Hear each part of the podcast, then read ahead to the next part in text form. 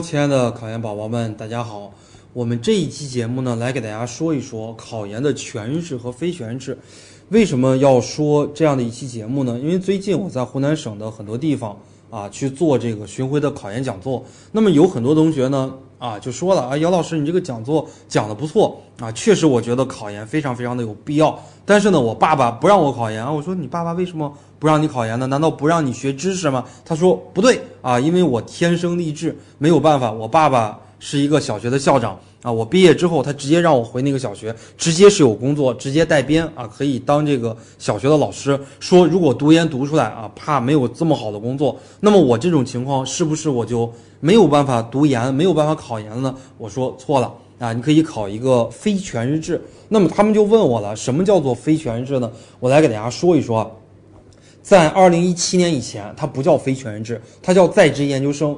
在职研究生是每年的十月份考，全日制的研究生是每年的十二月到一月份来考。但是到了二零一七年之后，取消了在职研究生这种说法，把在职研究生并到了全国统一考试。它分成全日制和非全日制，无论是全日制也好，非全日制也好，考试的科目是一样的，都是每年十二月的这个考试啊。如果有些同学，啊，是想考这个非全日制，那么你第一步，你先要去看看这个学校招生简章里边招不招非全日制。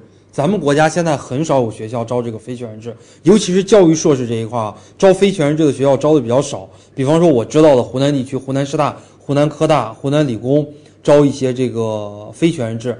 招的比较多的，首师大招的多，北京理工大学，呃，还是北京化工大学招的比较多，北航招的比较多，重庆师大招的比较多，青海师大招的比较多，其他的这些二幺幺的院校，我知道的招非全日制的很少，啊，包括北师大基本上都不招非全日制。你像其他的西南大学、华中师大、华南师大、南京师大、东北师大、陕师大，呃，这些学校，包括华中师大，招非全日制的很少。那么呢，下边我来跟大家说一说全日制和非全日制的区别有哪些，以及一些报考的适合人群。首先，我先说一下全日制。全日制的话呢，跟非全日制一样，要交学费，每年的学费一样，呃，是一万块钱，是一样的。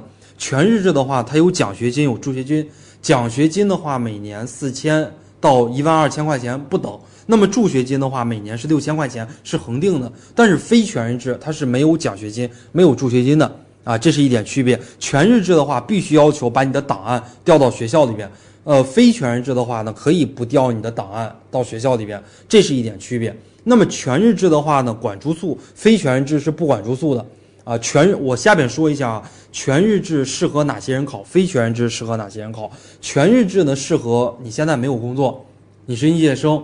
啊，你希望通过这个，呃，全日制这样的一个学历，你通过它来找一个工作啊，这些人呢适合考全日制。非全日制呢，比方说你现在已经有工作了，你是在职的老师啊，你脱不开身，学校你没有办法把档案调出去。如果你把档案调出去的话，学校的编制就没有了。那么这些人呢适合考非全日制啊。那么还有一些人呢，就是我不想在大学里边来上课。来学习啊！我不想完全的三年或者两年混到这个地方，呃，把我的这个时间束缚了。我想边工作，然后呢边读研啊，边读书。那么这些人呢也适合考这个非全日制。非全日制上课时间相对来讲会比较灵活啊，它是有三种选择方式。绝大部分学校啊有三种选择方式，具体的上课方式你要再看你的这个学校，再问一下你这个学校的研究生院。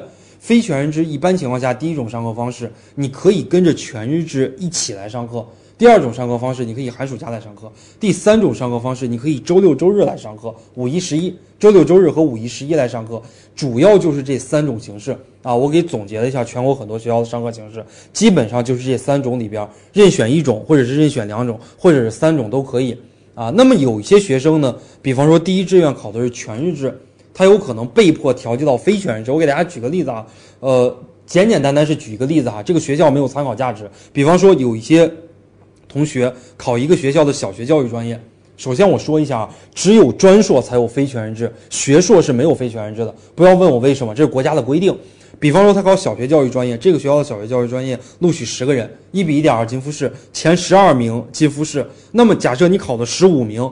你离这个复试线非常非常的近，但是你就是进不去全日制的复试，恰恰刚好这个学校的非全日制啊，假设录取二十个人，第一志愿报非全日制的只有十五个上线的，这十五个人不用说了，肯定百分之百都会被录取了。那么剩下五个名额，那么你可以申请从全日制调剂到非全日制。啊，那么你也不要问我啊，我这个也没有工作，我是应届生，我从全日制调剂到非全日制怎么怎么样？呃，你不要问我这些，你也不要问我以后找工作怎么怎么样，因为非全日制的第一届到现在来讲都没有毕业，那么只能说你如果不从这个全日制调剂到非全日制，那么 OK，有很多人挤破头、迫不及待的要往过调，所以说呢，到时候如果到了这种情况下，有一个书来读，这个是第一步的。好，这就是我们这一期的考研评书小视频，来给大家简单的来介绍一下全日制和非全日制都适合哪些人，以及他们的一些区别。好了，我们这一期的小视频就录到这儿，我们下一期再见。